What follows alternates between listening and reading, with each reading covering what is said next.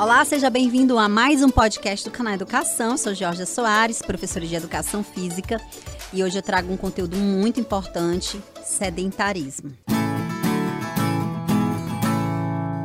Sedentarismo é associado aí à incidência de diversas doenças crônicas, é, sendo o exercício físico uma importante ferramenta aí para a promoção da melhoria dessa qualidade de vida. Alguns estudos, eles mostram que a inatividade física aumenta a incidência relativa a doenças arteriais coronarianas, a infarto agudo do miocárdio, hipertensão arterial, câncer, do, câncer de colo, câncer de mama, diabetes tipo 2 e osteoporose. Mas quando a gente fala de, de inatividade física, a gente tem que entender é, que essa inatividade física ela vem sendo enaltecida há anos, há séculos com a propagação de que de vários de vários mecanismos de modernização. Toda vez que a gente pensa nos mecanismos de modernização, a gente vai entendendo que esses mecanismos, eles não enaltecem a prática da atividade física. Eles enaltecem a necessidade que o homem tem de se acomodar do conforto. Eu vou dar um exemplo clássico para vocês, o nosso carro. O carro, antigamente, a gente fazia é, aquele movimento de manivela para a gente ligar o carro, né? Os primeiros carros. Depois a gente teve um carro que é ligado na chave. Hoje a gente tem carros que o vidro elétrico sobe, a gente não precisa mais nem acionar o vidro para ele baixar ou descer. A gente tem carros que ligam só com a presença da chave dentro do carro. Então, todo esse processo de modernização, ele foi promovendo é, para o homem mais conforto. À medida que a gente vai passando, a gente vai querendo mais conforto. E é essa necessidade que o homem tem de descansar, de se confortar, de se acomodar, foi trazendo pra, para o homem é, muito comodismo. E com esse comodismo foi chegando o sedentarismo.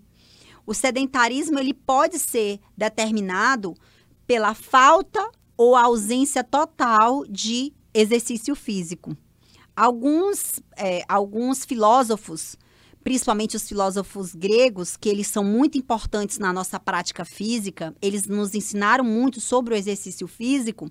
Por exemplo, Sócrates, ele falava que é, o que é utilizado desenvolve-se e o que não é, desgasta-se. E a gente tem isso uma pura verdade.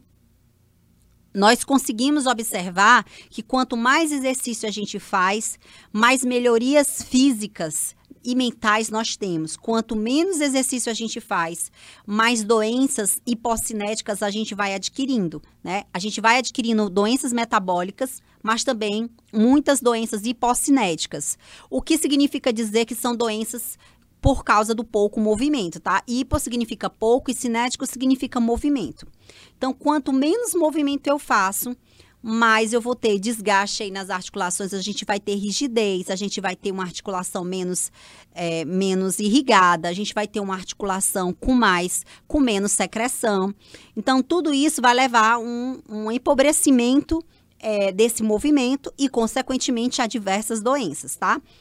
A gente tem aí a certeza de vários estudos epidemiológicos e eles nos mostram a inteira reação relativa, é, a incidência, uma incidência muito grande aí de doenças coronarianas.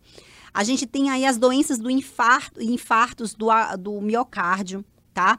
Nós temos aí a prevalência de doenças arteriais, é, uma, uma prevalência de hipertensão arterial muito grande, tá? A gente tem também doenças do, de câncer muito associada à falta de exercício físico. E essas evidências, elas indicam que a inatividade física, ela é independentemente associada à mortalidade, obesidade, maior incidência de quedas, tá? E debilidade física, principalmente em idosos. Nós temos aí a dislipidemias, depressão, demência, ansiedade e alteração do humor. A gente sabe que o exercício físico, ele promove alterações no nosso humor.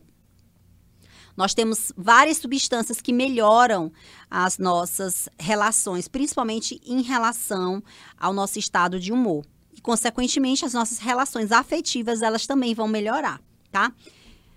Nas populações pediátricas, principalmente aí nas populações é, que vão aí da, das crianças aos adolescentes, a gente sabe que o sedentarismo também é considerado o principal fator responsável pelo aumento pandêmico na incidência de obesidade juvenil.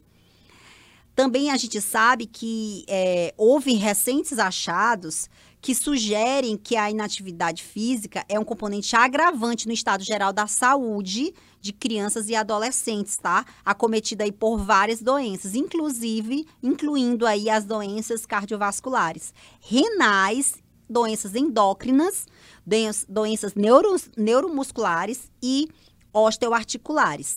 Então, toda vez que a gente fala de sedentarismo, a gente precisa entender que essa dinâmica ela é algo que deve ser deve ser muito praticada. A gente precisa promover mais atividade física, a gente precisa promover mais exercício físico.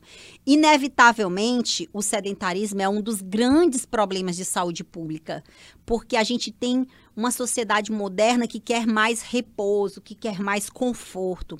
Então, sobretudo, a gente tem que pensar que essa população ela não atinge os níveis mínimos de atividade física recomendável. Se a gente fizer uma pesquisa, a gente vai ver que ainda muitas pessoas se movimentam hoje, graças a Deus, porém, existem muitas pessoas que ainda não fazem atividade física. Então, o ônus socioeconômico dessa da inatividade física do sedentarismo é alarmante. A gente tem aí gastos elevadíssimos relacionados a tratamentos de doenças de doenças é, prevalentes da falta de atividade física, tá? E essas condições, elas, elas poderiam ser praticadas e evitadas somente com exercício físico. Ok? Então, esse é o nosso podcast. Esse é o podcast sobre o sedentarismo.